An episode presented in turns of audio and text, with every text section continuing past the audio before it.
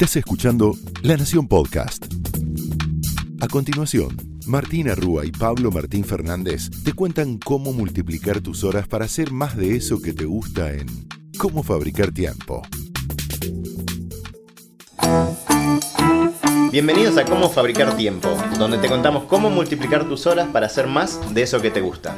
Yo soy Pablo Fernández. Mi nombre es Martina Rúa y en el episodio pasado vimos, Pablo, eh, todo esto de lo que es la productividad equilibrada, ¿no? Exacto. Nosotros queremos hacer un montón de cosas, pero la queremos pasar bien y de eso se trata. Cómo usamos nuestro tiempo aprovechando las horas, haciendo un montón de cosas, pero pasándola bien en el intento. En el episodio pasado hablamos de la agenda, de la lista de pendientes y hoy vamos a un tema temón que te va a tocar por algún lado porque tiene que ver con el uso de la tecnología a tu favor.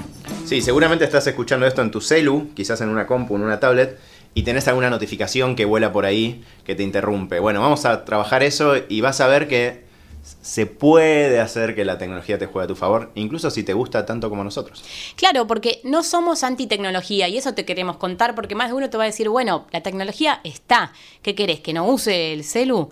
Bueno, podemos usarlo y ponerlo a jugar a nuestro favor. Esta es la propuesta, que no sea la tecnología la que decida por vos cuántas horas estás con ella, sino vos para qué la querés usar y en qué momentos del día. Nosotros somos los dos periodistas e investigamos sobre innovación, sobre tecnología. Imagínate que no somos anti-tecnología ni mucho menos, pero sí necesitamos tener una mejor relación con la tecnología. En mi caso, por ejemplo, uso mucho más de lo que quisiera las redes o, o a veces el celu. Entonces nos pusimos a investigar cuál es la mejor manera de entender cómo están creadas estas notificaciones, estas aplicaciones, para justamente que ellas se pongan a jugar para nosotros. Sí, un poco la apuesta es entender que no sale de un árbol, ¿no? Un celular con notificaciones y las apps son diseñadas de una manera a propósito, ¿no?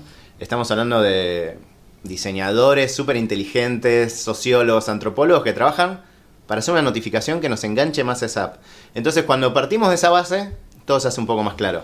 Sigue siendo difícil y ahora vamos a ver por qué es difícil tomar las notificaciones, por ejemplo, que es parte de lo que más nos tiene atado a las apps, pero se puede, ¿sí? Es importante esto que decís, porque más de uno piensa que ya está dado, viste que nacimos con el WhatsApp, nacimos con Internet, Sí, no, eso sí. y hace 10 años no existía toda esta ansiedad. eh, ¿Cuántos corazones me pusieron hoy? ¿Cuántos likes me dieron? ¿Cuántos retweets? ¿Nunca te pasó? Decí la verdad, decí la verdad. ¿Nunca te pasó entrar a Twitter a ver si te retuitearon mucho o no? Bueno, no te pasa a vos solo, nos pasa a nosotros, porque todos queremos que nos quieran y ahora parece que en las redes sociales te quieren haciendo eso. Bueno, no es así. tan así y vamos a entender un poco cómo están creadas. Pablo recién decía, hay gente muy inteligente haciéndolas. No se imaginan la cantidad de ingenieros que han pasado por las grandes tecnológicas y ahora se han ido diciendo, me parece que no era muy ético lo que estábamos haciendo. No estábamos haciendo las aplicaciones de una manera muy sana porque a la gente le genera cierta adicción. Y ahora están del otro lado tratando de explicar cómo hacemos para usar mejor la tecnología. De hecho, hay muchas empresas, o no, que están sacando eh, la nueva versión de Android, por ejemplo, Google, Apple también lo anunció. Sí. Eh, está Motorola con eh, este programa de Digital Wellbeing. Hay un montón de compañías que están tratando de contarnos cómo hacemos para usar mejor el celu, porque vieron que se nos fue de las manos. Sí, el que, al que le interesa este tema, no- nosotros cuando escribimos el libro nos basamos mucho en Tristan Harris. Sí. Tristan Harris en realidad, que es un ex diseñador de Google y que ahora está trabajando para, para impulsar esta idea de digital well-being, de como bienestar digital. ¿Por qué? Porque Martu decía recién, vos te levantás y tenés ansiedad de ver cuántos corazoncitos tuviste en, en Instagram, por ejemplo. Y eso está súper pensado. O sea, hay algo que, que en inglés se llama fear of missing out, el miedo de perderme algo, Mm. que es lo que nos genera ansiedad. O sea, uno hace, de vuelta, no 20 años, 5, no vivía con, con esta idea de, uy, puedo ver que están haciendo todos mis amigos y me entero que me perdí un cumpleaños, que no me invitaron a esto, que Pirulito tiene 5 likes más que yo. Bueno, todo eso es una mochila con la que estamos aprendiendo a vivir y un poco la propuesta nuestra es tratar de domar a la tecnología. Sí, y vos sabés, Pablo, que las generaciones todavía más jóvenes que nosotros, Sí. esto del Aún FOMO, más jóvenes que nosotros. aún más jóvenes, esto del FOMO les pega y muy fuerte. Esto de ver qué está haciendo el amigo en Instagram o tratar de hacer una foto fake o lo que sea para para que parezca que la estás pasando bien. No es joda la ansiedad que te generan las redes sociales. No la subestimes. No la subestimes porque realmente genera un malestar muy grande. Uno de los temas eh, que pasa con las redes sociales, con el teléfono y con todo este uso multitasking es una de las cosas que te queremos hablar hoy. Hay esta falsa idea de que si estás haciendo muchas cosas... Sos un genio. Sos un capo.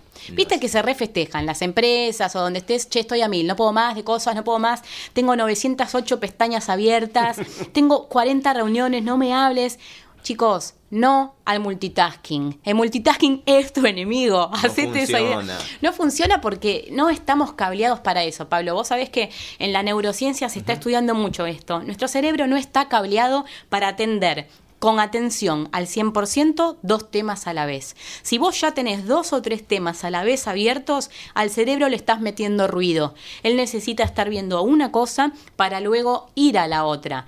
Y pará, porque me vas a decir, Estamos en la vida moderna, Martina, hay que hacer muchas cosas a la vez. Bueno, lo sabemos, pero así te recomendamos que lo hagas. Sí, nosotros tenemos mil proyectos, ¿no? La clave es hacer una cosa a la vez. Vos podés tener, no sé, estar grabando un podcast, escribiendo un libro, tener un trabajo de 8 horas, dando clases, etcétera, pero todo lo podés compartimentar. El arte es ese, ¿no? Como decir, bueno, me voy a dedicar 10 minutos de foco a esto. 10 minutos de foco hoy es como tener un superpoder. Nosotros decimos mucho eso y lo creemos, porque cuando te podés concentrar 10 minutos, no estamos hablando de una hora que hoy parece casi imposible puedes hacer mucho más de lo que podías hacer. Totalmente. Entonces la propuesta es unitasking, una cosa por vez, que pueden ser muchas en una mañana, desde ya que van a ser muchas, pero empezala y terminala. Empezala y terminala. En lo posible, si podés en el medio, medila, fíjate cómo vas.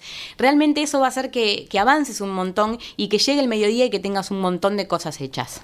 Porque además el multitasking tiene otra contra, no solo que no podés hacer dos cosas a la vez, está probadísimo que no puedes hacer dos cosas a la vez, más allá de la tentación a hacerlo, sino que además tardas mucho en volver a concentrarte. Es decir, si yo estoy, digamos, escribiendo una nota y de repente suena el teléfono y contesto el teléfono y contesto 30 segundos, no es que al, al, segundo 31 vuelvo a estar igual de concentrado que antes. Tardo muchos minutos, más de 20. Esto es importantísimo porque lo resubestimamos, Pablo. Uno dice, me sonó el teléfono, me interrumpieron con una cosita, lo hago y vuelvo. Pero la atención no vuelve. Tu cerebro tarda un montón en volver, es costoso, ya el trabajo no va a tener la misma calidad, no vas a estar ahí. Así que realmente la contrapropuesta que tenemos se llama flow. ¿Por qué el flow es importante? Flow en inglés es como, digamos, estar concentrado, estar ensimismado, estar muy metido en lo que estás haciendo. El que haya visto la película La red social se acordará de los desarrolladores que están metidos en lo que están haciendo y si los interrumpís salen de ese, de ese estado. Pero cualquiera seguramente pasó por eso. Ese momento en que estás concentradísimo, nada, nada de lo que pasa alrededor te, interesa. Bueno, hay que tratar de encontrar eso. Es difícil, y más difícil aún, ya lo vamos a ver en el episodio que viene, eh, lograrlo incluso en espacios abiertos, por ejemplo. Sí. Pero hoy un gran desafío son las notificaciones y los celulares y el chat, ¿sí? Entonces vamos a ver un poco de eso. En ese sentido, lo que decía Martu antes, nosotros eh, eh, trabajamos este tema desde hace más de un año ¿Mm? y cuando empezamos a trabajar era como algo que, bueno, parecía que se venía. Lo interesante es que en los últimos meses surgió esto que decíamos, Android, eh, o sea, Google, Apple, Facebook, etcétera, están trabajando en cómo hacer para que sus usuarios no se quemen, digamos, ¿no? Es un equilibrio difícil, porque obviamente que a ellos les sirve que, que, estés muy enganchado, pero tampoco parece que no le sirve tanto. Así es. Más allá de lo que estas compañías están proponiendo, que por supuesto que llegan un rato tarde, como te imaginarás, hay aplicaciones gratuitas que vos te podés bajar ahora mismo al celular para entender cuál es tu uso, para entender la calidad, la cantidad, el tiempo, en qué aplicación se te está yendo el día.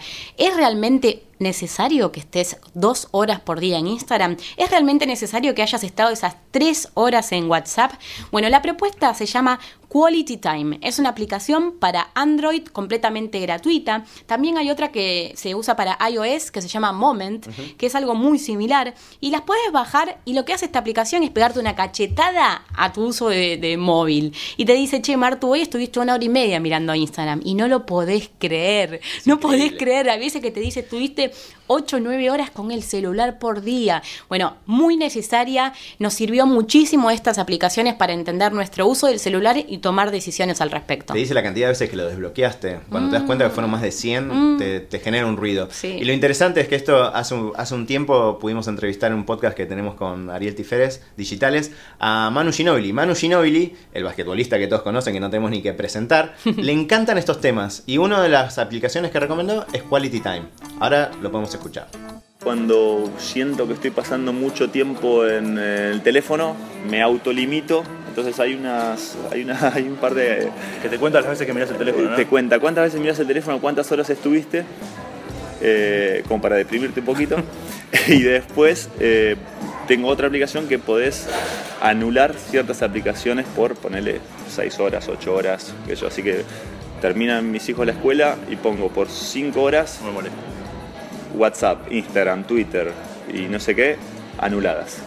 Y está bueno, porque a veces, viste, tenés que sacar una foto, tenés que hablar con tu mujer, tenés que hablar con alguien, bueno, eso sí, anda, y no están las distracciones de tener, no puedo ver eh, que WhatsApp me diga 10 mensajes o lo que sea, entonces eh, ahí me, me autolimito y la verdad que están, están muy buenos. Bueno, además de Quality Time, eh, lo que decíamos antes, Android y iOS están por in- incluir en sus nuevas plataformas estos sistemas, con lo cual ni siquiera vas a necesitar bajarlo, pero hoy por hoy tenés que usar Quality Time o Moments. Pronto tu celular de fábrica te va a decir, che, te estás zarpando.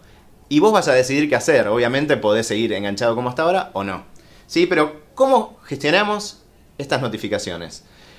Es muy fácil. Primero que por default, por defecto, vienen de fábrica todas encendidas. Claro. ¿Vos sabías eso? Yo, Es tremendo. yo cuando lo vi todo encendido digo, ¿en serio viene todo encendido? Claro, vos abrís el celular y te dicen, te llegó un nuevo mail, te llegó esto. No necesitas que te estén avisando. Entonces lo primero que tenés que ir a configuración y Sí. tenés que sacar las notificaciones. Dejá solamente encendidas las necesarias. Y esto no es definitivo. Quizás el sábado y el domingo querés unas, de lunes a viernes querés otras. Tomá decisiones sobre qué notificaciones llegan y qué notificaciones no llegan a tu celular.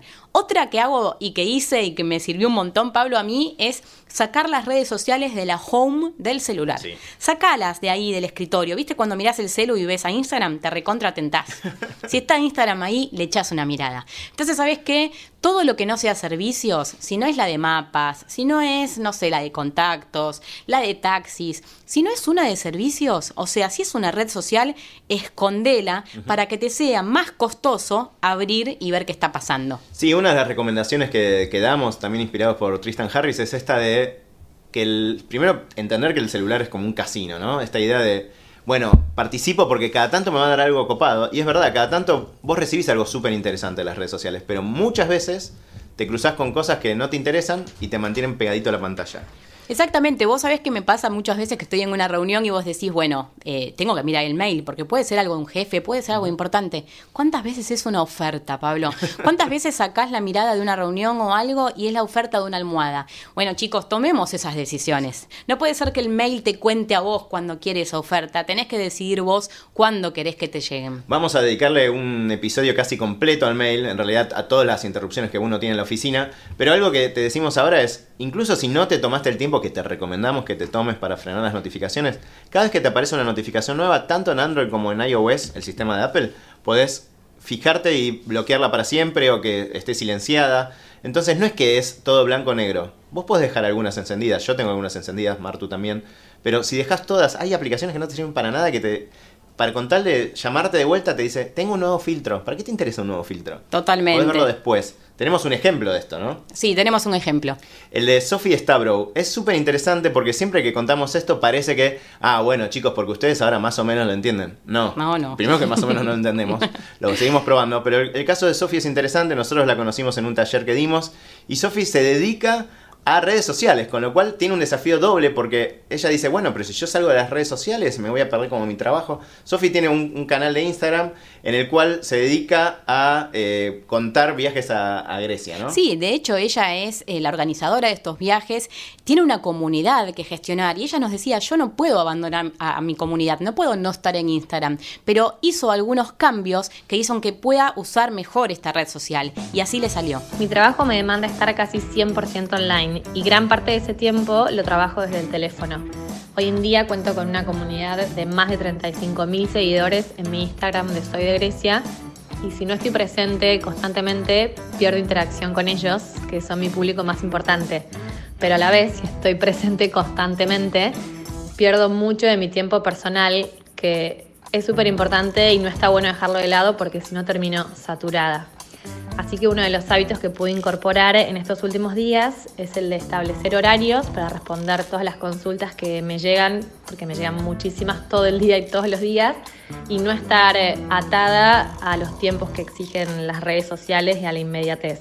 Y por otro lado lo que hice, aunque parezca básico, pero me sirvió muchísimo, fue desactivar todas las notificaciones, todas, de las aplicaciones de mi teléfono y eso me generó mucho más espacio mental y me liberó de tener que responder todo al instante. Bueno, entonces, además de lo que Sofi nos contó, siempre tengan en cuenta que esto lo tenemos que aprender a domar, porque por definición, por defecto, por default, la idea es que nos mantengamos enganchados. parece como un Tetris, ¿se acuerdan que uno iba, iba resolviendo y caían cosas nuevas? Bueno, uno se puede pasar todo el día contestando chats. Es que es un Tetris, Pablo, porque si vos entras y ves una red, después te vas a la otra, y de la otra te vas a la otra, y cuando ves que pasó una hora realmente pega mal. Porque vos te das cuenta que decís, ¿qué hice la última hora y media? Estuve mirando el feed de Instagram, estuve viendo historias de Wanda Nara en Europa. No, no. es desesperante cuando te das cuenta que pasó eso. Realmente la propuesta es que pongas a jugar la tecnología a tu favor. Y como te decíamos también en el episodio anterior, puede ser que te caigas, te vas a caer. Y va a haber días que no va a estar bueno cómo uses las redes y no pasa nada. Esto se puede modificar, son hábitos, se pueden aprender. Vamos a hablar de hábitos en el episodio que viene, creo. Así que la propuesta es que pongas a jugar a la tecnología a tu favor, que no sea ella la que dome tus horas del día. Porque lo más importante no es que hagas más, sino que hagas mejor. Hasta la próxima. Hasta la próxima. Esto fue Cómo Fabricar Tiempo, un podcast exclusivo de La Nación. Escucha todos los programas de La Nación Podcast en www.lanacion.com.ar. Suscríbete para no perderte ningún episodio Estamos en Spotify, Apple Podcast, Google Podcast y en tu reproductor de podcast favorito.